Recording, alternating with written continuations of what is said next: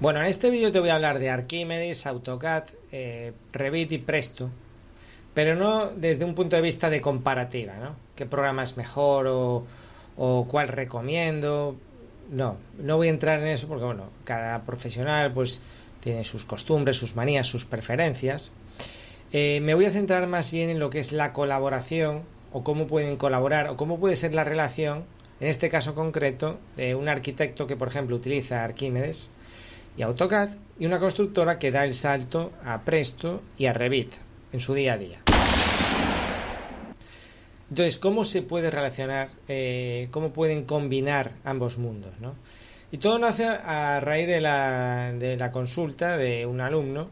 Digo, bueno, pues ya que es una consulta, pues creo que puede, puede ser una consulta frecuente, porque sí que es cierto que ha habido varias personas que me han preguntado sobre Arquímedes versus Presto. ¿no?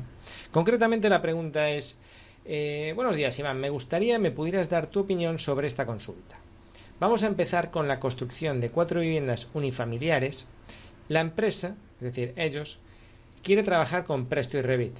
Y, eh, pero el arquitecto que nos realiza las mediciones y llevará la dirección de obra trabaja con Arquímedes y AutoCAD. La pregunta es, ¿qué diferencias tiene Presto versus Arquímedes? Y dos, ¿lo ves factible la colaboración o crees que por tener diferentes programas de todo será más farragoso y podemos tener pérdida de información? Gracias. Bueno, pues vamos a analizar este supuesto, ¿de acuerdo? En este caso el arquitecto está trabajando con Arquímedes, de, que pertenece a CIPE, y la constructora con Presto, eso en cuanto al, al, software que utiliza para presupuestos y mediciones, y en cuanto a la documentación gráfica, el arquitecto está trabajando con AutoCAD y la constructora con Revit. A ver, eh, mis preferencias son eh, Presto y Revit, ¿no? por eso tengo los cursos especializados en Presto y Revit. Pero si bien el apartado gráfico sí que veo muchas ventajas con respecto a AutoCAD de, Revit eh, para, los, para las dos partes, ¿no? tanto para arquitecto como para constructora. la parte de mediciones, bueno, pues yo creo que todos los programas son bastante parecidos.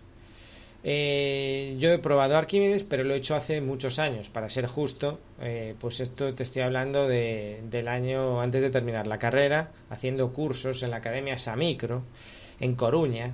Pues ahí vimos un montón de programas y entre ellos vimos Arquímedes, que pertenece a CIPE. Y, y bueno, he visto otros programas de presupuestos trabajando. Y bueno, yo si tengo que elegir uno me quedo con Presto, quizá estoy más acostumbrado, y es el que más cómodo me, encuentro. ¿no? Y la gente que usa Archimedes, pues generalmente es porque eh, utilizan los programas de la suite de Zipe, pues la parte de estructuras o tiene un montón de módulos ¿eh? y también se combina con, con Revit. Pero bueno, al final sí que son bastante parecidos, ¿no? Es un poco como las hojas de cálculo, ¿no? Que si el Excel, que si el OpenOffice, que si el Google Sheets, son todos no dejan de ser bases de datos y tal, y cada uno con sus particularidades. Bien. Y la parte gráfica, bueno, pues vamos a analizarlo un poquito más adelante en el vídeo. ¿no? Este es el punto de partida. Pero eh, dicho esto, yo antes de, antes de nada, yo creo que la clave aquí, eh, entre arquitecto, constructor, promotor, eh, todos los, las, los que intervienen en, en, la obra. Y me voy a centrar en las figuras clave, ¿no? que son el promotor, que es el que pone la pasta y los huevos. Está la dirección facultativa, eh, que te toca los huevos y, pone el proyecto y vigila que eso no se vaya de madre. Y está la constructora, que también se juega los huevos y intenta sacar un 6% después de 8 años cobra y cobrando difícil. Ya se me ve un poco por qué, por qué área yo simpatizo más. ¿no? Es broma, yo también he sido dirección facultativa, pero sí que me, me gusta el tema de la construcción en obra. Pero bueno, yo entiendo todas las partes que intervienen aquí. Y como te decía, para mí lo básico es que haya un buen entendimiento. ¿no? Vamos a pasar al siguiente eh, diapositivas. Eh, para mí la clave es, ¿nos vamos a ayudar o vamos a ver quién toca más los cojones aquí? Porque esto es clave. Si aquí hay eh, si las partes se quieren ayudar, y aquí me estoy centrando en la parte de dirección facultativa, constructora, sabiendo lo que se juega cada uno y, no ponerse la zancadilla, pues eh, si va a haber colaboración no va a haber ningún problema. Aunque uno use el AutoCAD, otro use Revit. ¿Por qué? Porque va a haber colaboración y cada uno va a intentar hacer su trabajo lo mejor posible y cada uno utiliza las herramientas que conoce, pues a lo mejor el arquitecto, pues mira, no le da la gana de aprender Revit porque se va a jubilar dentro de cinco años. Ya está. Mira, yo llevo 55 años de profesión trabajando con AutoCAD. Estoy exagerando. No me voy a liar ahora con Revit, tío. De verdad. Toma. Pero para lo que queráis, aquí estoy. Ya está. Ya está. Ahora veremos qué pasa cuando tú partes de una documentación tipo AutoCAD. Y qué provecho le puedes sacar y si te compensa meterte en fregados con Revit si eres una constructora. Pero te digo, para mí la clave es esa, es que haya entendimiento, porque luego las herramientas, bueno, pues ya verá cada uno, pero es que tiene que partir de ahí, porque si no, incluso, vamos a ver, y lo vamos a ver en la siguiente diapositiva, incluso aunque las dos partes utilizasen las mismas herramientas, los dos usasen CIPE Arquímedes, o los dos usasen AutoCAD, si están a ver que, pues yo no te envío el archivo de WG, te lo envío en PDF o te lo envío en papel para que lo tengas que escanear, y tú a mí te me comunicas de esta manera, eso se nota muchísimo. Yo una vez hice una obra para una cooperativa eh, de propietarios, la dirección facultativa viajaba a Tenerife una vez al mes. Bueno, aquello era, era a machete todo el rato. El tío eh, venía, era como el poli bueno y poli malo, ¿no? Eran, eran dos arquitectos. Bueno, es que la obra tenía bemoles, porque tenía arquitecto y aparejador de dirección facultativa en Tenerife, que eran como los delegados, y ellos que venían de Sevilla, que eran como los principales. Entonces, en las reuniones de obra eran dos arquitectos y dos aparejadores, y yo de jefe de obra, ahí, esperando contra los cuatro. Y aquellos venían a, sobre todo los de Sevilla, venían a, a machete. El joven era el de poli malo y el viejo estaba como más tranquilito. Y, el, y con el joven es que, vamos, no acabamos a hostias de milagro. Porque el tío era a joder, a joder, a joder. Y esa es una muy mala, eh, eh, una muy mala forma de iniciar cualquier obra. Si eres dirección facultativa, pues esto no puede ser. Es decir, tienes que entender que la empresa está ahí para ganar dinero y, por supuesto, tú tienes que proteger los intereses del proyecto y del promotor y todo eso. Pero he tratado también con otras direcciones facultativas que vienen a obra todas las semanas, bueno, ¿cómo está esto? Entienden que surgen problemas, que los proyectos no son perfectos y que hay cosas que resolver en obra. Y ya está. Y habrá cosas que pagar y hay excesos de medición que a nadie se le había ocurrido. Y oye, qué mala suerte, ¿no? Ya está. Sobre todo al principio con la, con la cimentación, la estructura hay que tener mucho cuidado. Y, y dicha esta cuña publicitaria, me gustaría decir algo a los promotores si eres promotor, estás viendo este vídeo, cosa que dudo, pero si no, que se recomiendes. Eh, intenta no vender sobre plano nunca antes de llegar, eh, antes de pasar las partidas difíciles, que son la excavación y la cimentación. Hasta que estés más o menos a ras de calle, cuando ya la cosa ya empieza a estar controlada.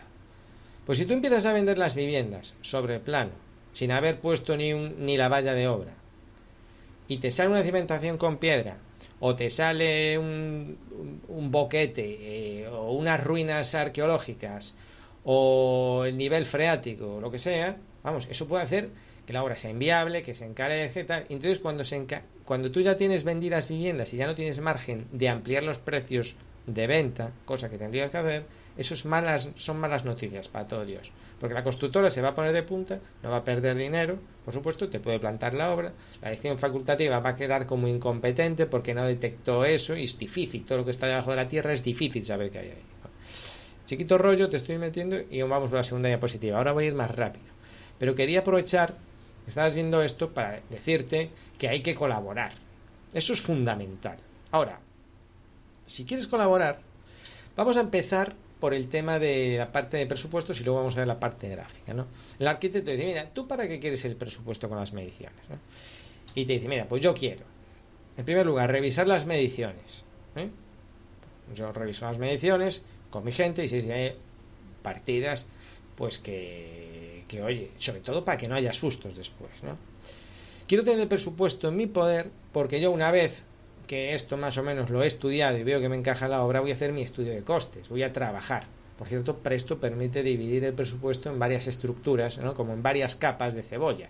Una para, para el presupuesto, otra para certificar, otra para el estudio de costes, para el estudio de los costes reales mediante facturación, etcétera, etcétera. Bien, entonces yo con ese presupuesto yo sé que si he presupuestado mi partida de metro cúbico de hormigón en zapata a 215 euros, pues yo voy a pelear porque eso me cuesta a mí 184, aparte del beneficio industrial. Y para eso me viene muy bien tenerlo digitalmente. ¿eh? Por supuesto, al tenerlo en mi herramienta, sea Presto o sea Arquímedes o sea cualquier otro, voy a poder ir certificando mes a mes en base a esa medición que tú me das. Voy a poder tener control de los aumentos de obra ¿eh? y eh, no todos son aumentos de obra, a veces se pueden detectar bolsas de dinero porque esta partida al final no se va a ejecutar y mira qué bien porque ahora metemos este dinero en esta otra cosa que llevamos pelados. ¿no? Y todo eso es una comunicación con la propiedad y la dirección facultativa. Dicho esto, en cuanto al flujo de, eh, de idas y venidas de documentación, yo entiendo que el, arquitecto aquí hace las mediciones, pero las hace una vez y se olvida de esta tarea, ¿no? O sea, él usa CIPE, pero lo usa al principio. Que use el que quiera. Y redacta un presupuesto con sus mediciones, ¿de acuerdo? Entonces, mm, a ti te lo da. Te lo puede dar de varias maneras. O sea, te lo puede dar en PDF. Lo cual ya implica eh, que tú, pues ya vas a tener que teclear eso. Porque pasar un PDF no es imposible a formato digital, pero al final casi te vale la pena hacerlo a mano. Y entonces es lo que decía yo de que ya empieza la mala relación, porque tú tienes una alternativa que es pasarle en un formato, un estándar que manejan todos los programas de presupuestos y mediciones, que es BC3, y tú lo debes de saber como constructor y decirle, bueno, muy bien, el PDF está cojonudo ese para leerlo y presupuestar la obra, pero ahora me voy a poner a trabajar y como te decía voy a hacer mi estudio de costes, mis certificaciones y no quiero perder el tiempo en tonterías, ¿no? Entonces, por favor, ¿me puedes pasar el BC3? Y aquí es donde te tiene que demostrar que sí. Te tiene que decir sí. Y tú estas son las cosas que tienes que hablar desde un principio. Tú usas Arquímedes, muy bien, yo uso Presto, me gusta más. ¿Te parece bien? Vale. Pásame el BC3, ¿de acuerdo? Y ya está. Porque en este, en el sentido este de presupuestos y mediciones, no vas a tener que tú enviarle de vuelta nada al arquitecto. Porque ya está. O sea, tú digamos que es como una transformación pues de Word al documento de la nube. Lo haces una vez. Pues aquí transformas el presupuesto.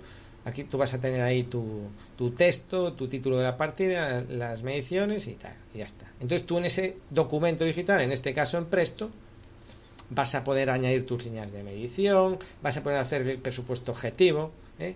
Eh, en el que tú creas otra estructura distinta del descompuesto, con tus, tus propios elementos, no con los que te indica el arquitecto, pones tus precios de mercado y bueno, puedes hacer virguerías gracias a Presto jugando con los números de obra.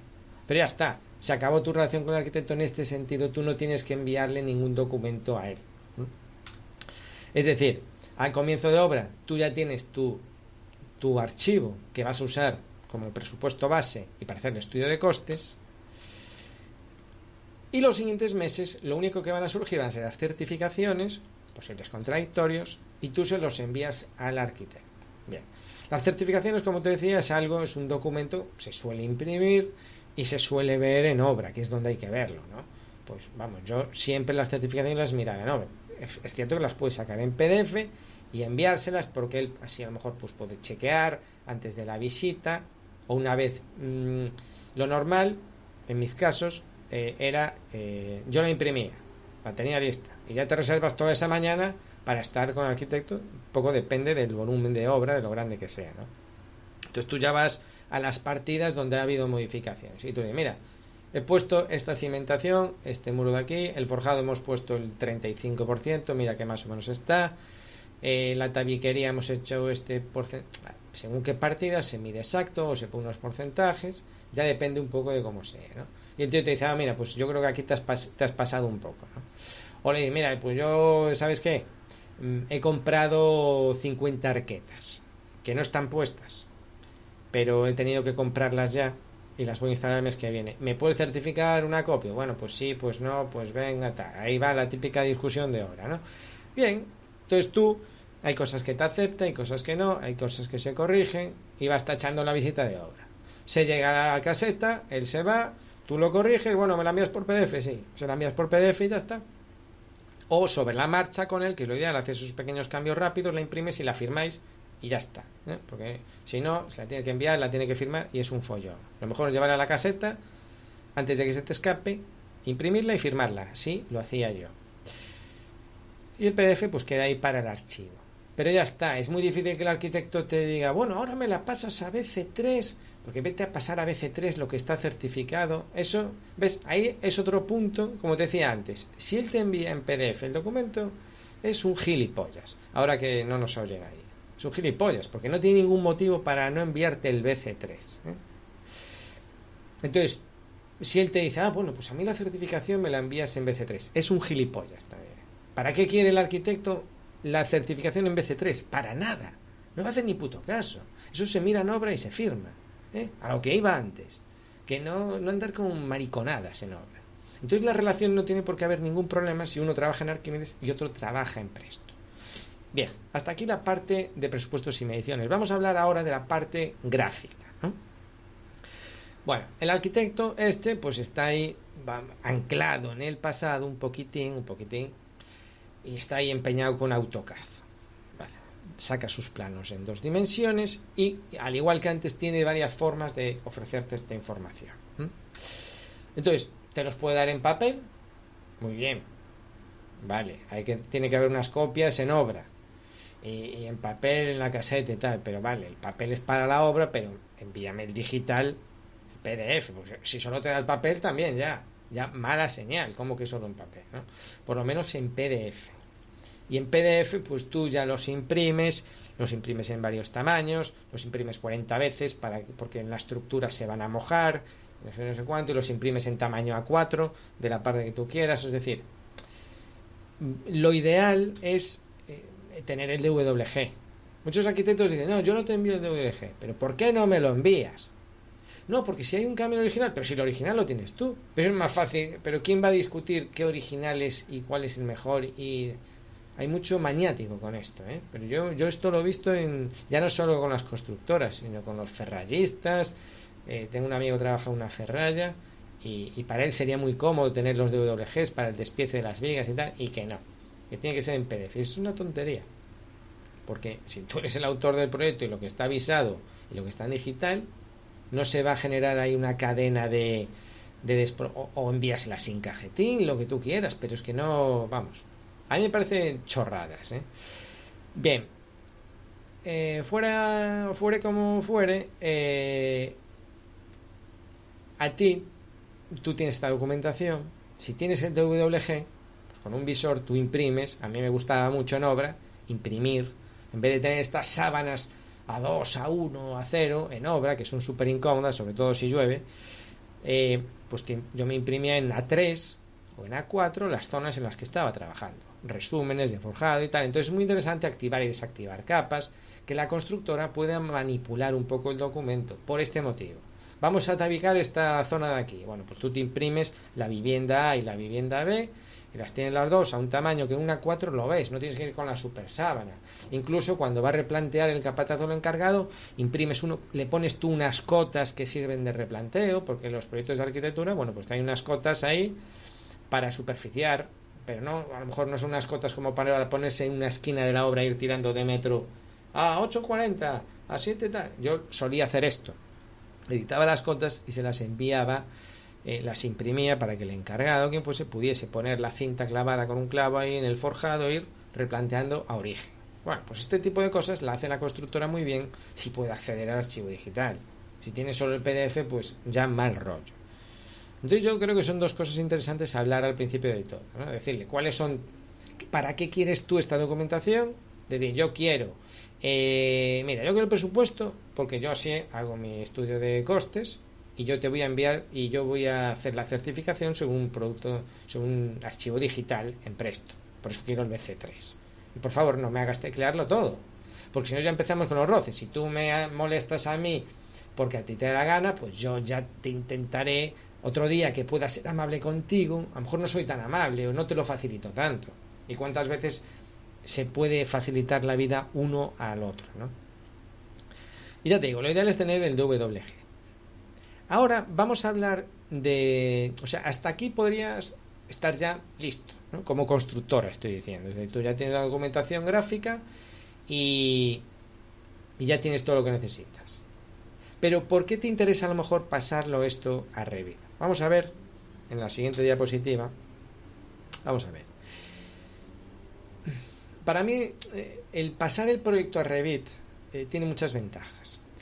Y, y antes de que me digas, ya, pero a mí no me pagan por eso, muchas veces lo vemos como, incluso el arquitecto a veces dice, no, no, pero es que el promotor no me paga por eso. Bueno, el promotor no sabe ni lo que Revit ni es AutoCAD. El promotor lo que quiere es un, un proyecto y que vaya bien aquello y que no haya desviaciones de obra. ¿eh? Y para que no haya desviaciones de obra, eh, una de las principales cosas que se puede hacer es reconstruir la obra en entorno digital controlado. Eso lo sabe todo Dios que fabrica cosas. Los que fabrican coches, que nos llevan como 8.000 millones de años luz de, de, de ventaja, ya hacían maquetas virtuales hace siglos. Eh, hace siglos. Bueno, estoy exagerando mucho, ¿no? Pero yo me acuerdo de ver las, los primeros Silicon Graphics y, gafas de entorno virtual en el sector de la automoción. Son los que, primeros que... ¿Por qué? Porque construir una maqueta de un coche cuesta una pasta. E incluso, aunque sea de arcilla, cuesta una pasta. Y nos decían los expertos, esto lo vi yo en Madrid, hace, también cuando estaba estudiando la carrera, decían, ahorra mucho dinero eh, en maquetas ya no digamos en mitad de la producción, en maquetas de estas de, de escala 1.20 y cosas así.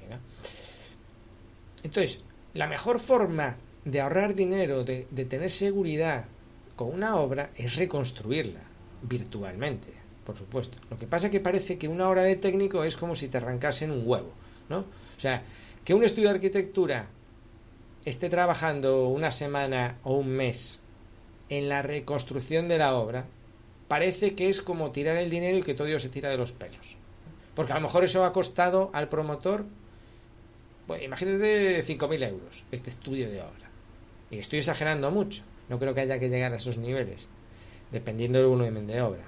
Ahora, cuando estamos en plena obra, están los obreros ahí a, a todo darle, y hormigonaron 50 pilares de más a esta altura, y el forjado iba 20 centímetros más abajo, que esto lo he visto yo, y luego están picando tres albañiles eh, o tres peones con pica pica, subido andamios, muros de hormigón, pilares en mitad de la obra, eso no cuesta dinero. Eso, ese dinero no duele a nadie. Y el tiempo que se pierde en eso no duele a nadie. Pero ver a un técnico en una oficina haciendo un 3 de 5 minutos parece que te ponen los pelos de punta, como que está jugando a los marcianitos. ¿no? Otra reivindicación que quiero hacer yo sobre el trabajo del técnico. Entonces, un promotor hay que saber explicarle esto y decirle, mire, usted mmm, nosotros le vamos a cobrar por este servicio porque tiene estos beneficios. Porque en el proyecto modificar un muro 20 centímetros o 20 abajo es gratis, pero en la obra es un descalabro. Y que una tubería no quepa por un sitio y el inodoro haya que moverlo, en la obra es un follón de miedo y de trámites con la administración. Y aquí en digital, no. Lo único que le va a costar es el tiempo que vamos a invertir en eso. Vale. Bien, entonces esto es en, relación al arquitecto que muchas veces piensa que el promotor no le paga. Pero bueno, pues defiende tu, tu profesionalidad, joder. Eh, ¿quién te, quién ¿Por qué tienes que ser el más barato? Es que esto es una tontería, tendrás que ser el más profesional y preocuparte en tu labor de, de marketing de decir por qué cobras eso y qué beneficios va a obtener él de que tú seas tan profesional. Y ya está. Pues que es así de sencillo. No, no creo que nadie se acuerde de quién es el arquitecto más barato del mundo será quien es el más profesional, ¿no? Entonces esa es la labor de que tenemos que hacer los técnicos y quien dice los proyectos dice los certificados de eficiencia energética. Bien, pero a la constructora también un poco le puede pasar lo mismo, quizá con más motivo que al arquitecto, pero la constructora puede decir, bueno, pero es que joder, a mí no me pagan para hacer esos planos en 3D. Bueno, yo te puedo decir, no, no te pagan, pero mira, puedes conseguir ganar muchas medallas, puedes ser Mm, te puedes convertir en un profesional de, de, digamos, de, confianza. La confianza es muy importante en las obras, porque una vez que te la ganas, mm, eh, consigues muchos clientes y fidelizas mucho con el cliente, puedes colgarte muchas medallas a costa de, de, lo que vamos a hablar ahora, tanto con el promotor como con la dirección facultativa. ¿no? Pues, eh, antes me metía bastante con la dirección facultativa porque va así de dientes, pero es cierto si tú te vas ganando su confianza y le vas avisando de los problemas que van surgiendo, bueno, pues luego es luego casi te dejan hacer lo que tú quieras porque ya confían en ti y por comodidad un poco las cosas como son. Bueno entonces a ti como constructora digamos también para colgar medallas pero también te puede hacer ahorrar mucho dinero. Ya no solo es porque te anticipes sino porque tú puedes planificar la obra de otra manera y puedes anticiparte a problemas. Los problemas tuyos son problemas del promotor y, y a nadie nos interesa que una obra se detenga eso sí que es fatal vale entonces, tú cuando tienes el modelo en Revit puedes tener mediciones reales. Y aquí voy a hacer un inciso. Es decir, no hace falta recrear el modelo completo. Imagínate un edificio de 57 viviendas en, con zona urbanizada, no sé qué. No, no hace falta. Si, si tú puedes trabajar en las zonas, en zonas del, del proyecto que a ti te interese representar en 3D o en partidas concretas. Vamos a hacer solo los muros y te olvidas de, todo. No se trata de, de volver a construir el edificio si realmente andas apurado de tiempo y de dinero, pero sí las partidas que a ti te interesen. ¿no? A mí me gusta usar el concepto, la idea de escenario del oeste con Revit. Yo lo uso mucho el escenario del oeste. El escenario del oeste es cuando van a rodar una película del oeste y ven la calle principal y todos son fachadas. ¿no? Y, y fabrican lo justo y necesario para rodar esa escena y que quede bien. Pero no tienen por qué fabricar un poblado entero, como ocurre en el cine. Y yo me gusta usar Revit con esa idea.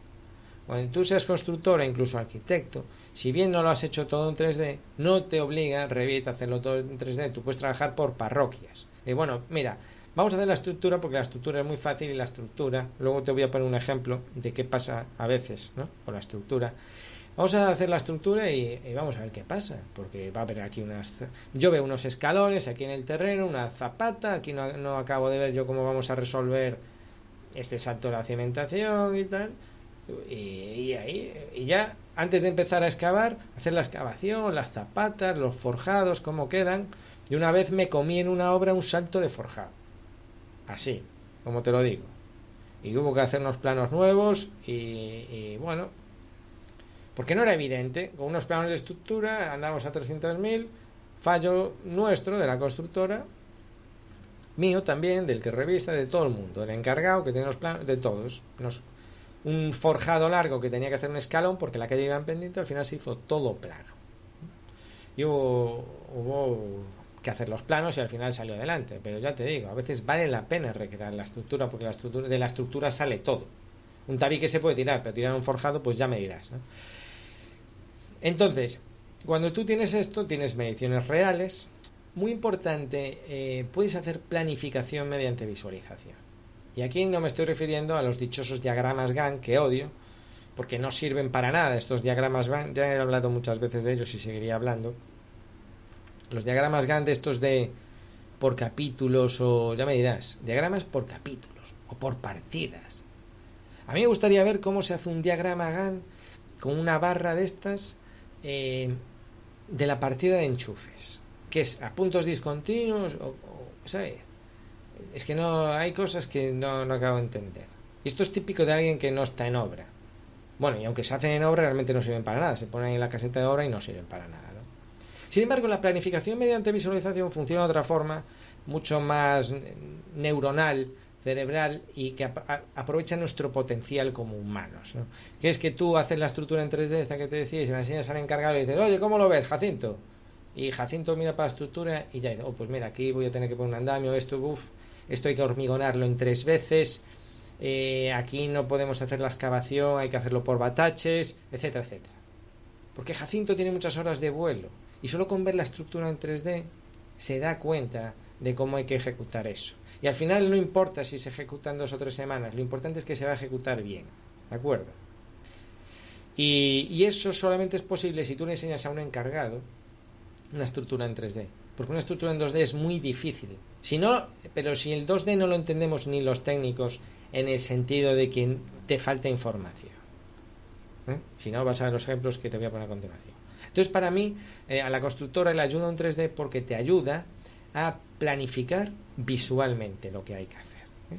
A cualquier, al que va a hacer la albañilería, le enseñas los 3Ds de las partes que le corresponde, el que tiene que hacer los techos, los falsos techos, se los colocas y el tío se sitúa y te da un presupuesto más exacto, etcétera, etcétera.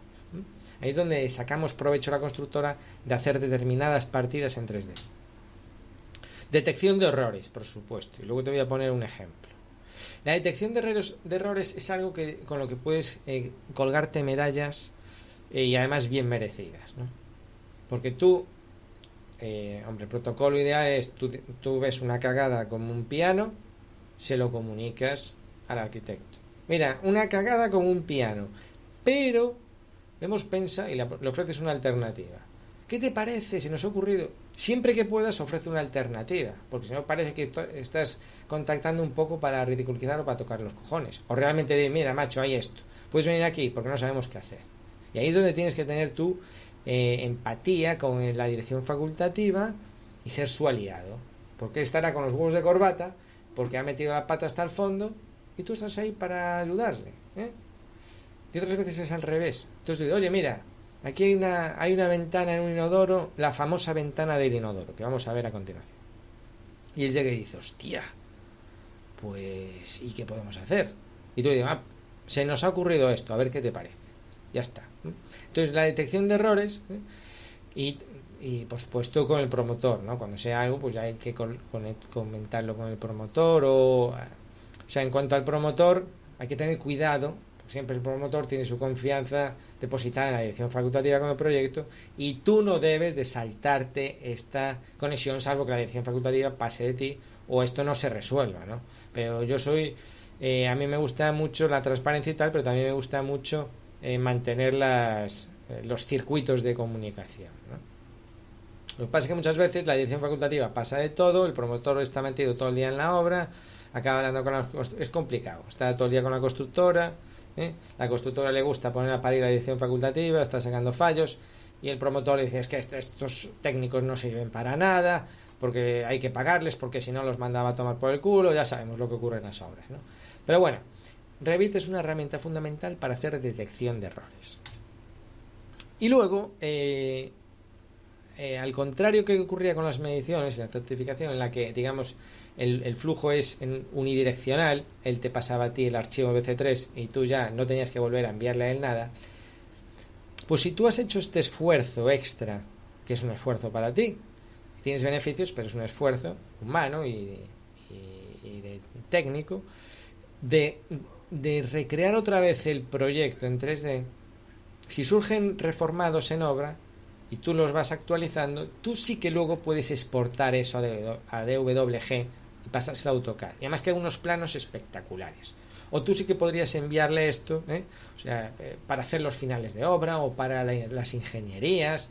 Imagínate, oye, mm, la nueva distribución está así. ¿Me puedes facilitar los nuevos planos de instalaciones, todo para el final de obra, para dar de alta la obra, etcétera, etcétera? Ese labor sí que lo puede hacer la constructora y claro, pues como si tienes que cobrar por ello o el acuerdo que tú quieras, pero digamos que no tiene el arquitecto por qué ir a su AutoCAD. Si tú has hecho el esfuerzo de pasarlo a Revit, cuando haya una, una modificación Revit, pasar de Revit a AutoCAD se hacen dos clics y los planos son espectaculares. Los dos programas pertenecen a Autodesk, entonces se entiende muy bien.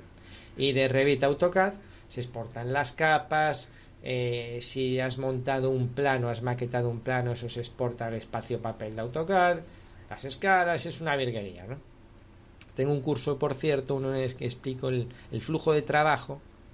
Te digo, mira, olvídate de Revit Map, que pone muy cachondo a la gente lo de Revit Map, las tuberías en 3D y tal, pero bueno, como eso lo veo poco, poco realista y poco práctico, mírate este curso Revit Map trucho, en el que te explico cómo comunicar Revit, exportarlo a AutoCAD para el ingeniero y luego importar lo que te hace el ingeniero en, en Revit y, y que todos trabajen contentos. Eso te lo cuento en un truco. Bien, entonces como te decía, tú vas a poder exportar esa documentación en formato DWG o en PDFs y se lo envías al arquitecto. Bien, ahora eh, como te había prometido, te voy a poner un ejemplo que suele ocurrir porque este, este es real. la ventana en el inodoro. Eh, depende de la experiencia que tengas, puedes detectar este tipo de errores. Pero a veces incluso con experiencia, dado que estamos viendo un elemento en dos dimensiones, se nos escapa la tercera dimensión. En este baño, esta parte de aquí, bueno, pues ya ves que hay una taza aquí de inodoro y el arquitecto puso una ventanita que si te echas un cuesco, bueno, pues tú cuando te retiras al salón, cierras la puerta y puedes dejar la ventana abierta y eso es fantástico, porque si no, imagínate el búnker que se genera. ¿Qué pasa? El problema de esta ventana era en esta obra en cuestión y que no nos dimos cuenta hasta que se está haciendo los planos en 3D es que por aquí venía una escalera. Esta ventana, es decir, eh, el arquitecto ya era consciente de que venía por aquí una escalera y de que el techo ahí iba a, achicarse, pero él dijo, bueno, no pasa nada, ponemos el inodoro y el que va a giñar, pues ya se siente y ya más o menos la cabezada, esto es un aseo pequeño y ya está. Y había una ventana. La solución fue que hubo que quitar la ventana de aquí y se quedó sin ventana de aseo. Pero claro, tú imagínate, preparas unos planos, la ventana, y, al final no puedes esa ventana. Te puedes meter en un follón porque estás alterando la fachada del edificio, etcétera, etcétera. Y otro ejemplo, el, el, ejemplo, este, este por eso te digo la importancia de hacer la estructura en 3D, la viga de cuelgue, tiene que ver con los saltos. Siempre que haya saltos, tanto en, del terreno como en forjados, de cimentación y tal, esto es muy importante.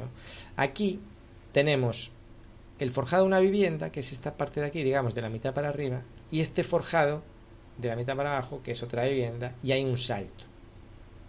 Entonces tú cuando haces los planos de estructura, pues puedes caer en el error de hacer la estructura corrida, hacer esto, cuando, fíjate, aquí tengo una animación, aquí ves cómo, eh, digamos, que uno debería de morir debajo del otro. Hombre, aquí lo propio, aquí tiene la vista estática, lo propio sería que una vez detectado esto, pues hiciese una viga de cuelgue. Y que cuando hormigonas eso, o sea, no, no tiene mucho sentido hacer este enano suelto de aquí, ¿no? O bien, yo haría una viga de estas tendencia vertical que une los dos forjados, dejaría la mitad de la viga para hormigonar con el forjado superior, etcétera, etcétera. Pero, ya te digo, son elementos y muchos otros que el 3D te permite porque puedes girar la estructura, puedes hacer secciones virtuales y detectas muchos errores y muchas pijadas. Es raro que el arquitecto cuando vea su propia obra en 3D no diga, ah, pero espera un momento, a ver, ponme eso. Ostras, no, esto no puede ser, esto es muy típico. Bueno, y hasta aquí este, este vídeo, audio, según lo estés escuchando lo estés viendo, lo voy a, difundir en varios sistemas, en el que quería dar mi punto de vista sobre la, relación entre eh, Revit, AutoCAD, eh, Presto, Arquímedes, que al final no es más que que los técnicos se quieran entender entre sí las partes que conforman la obra, que es algo que defenderé siempre. Pues nada, venga, seguimos en contacto. Un saludo.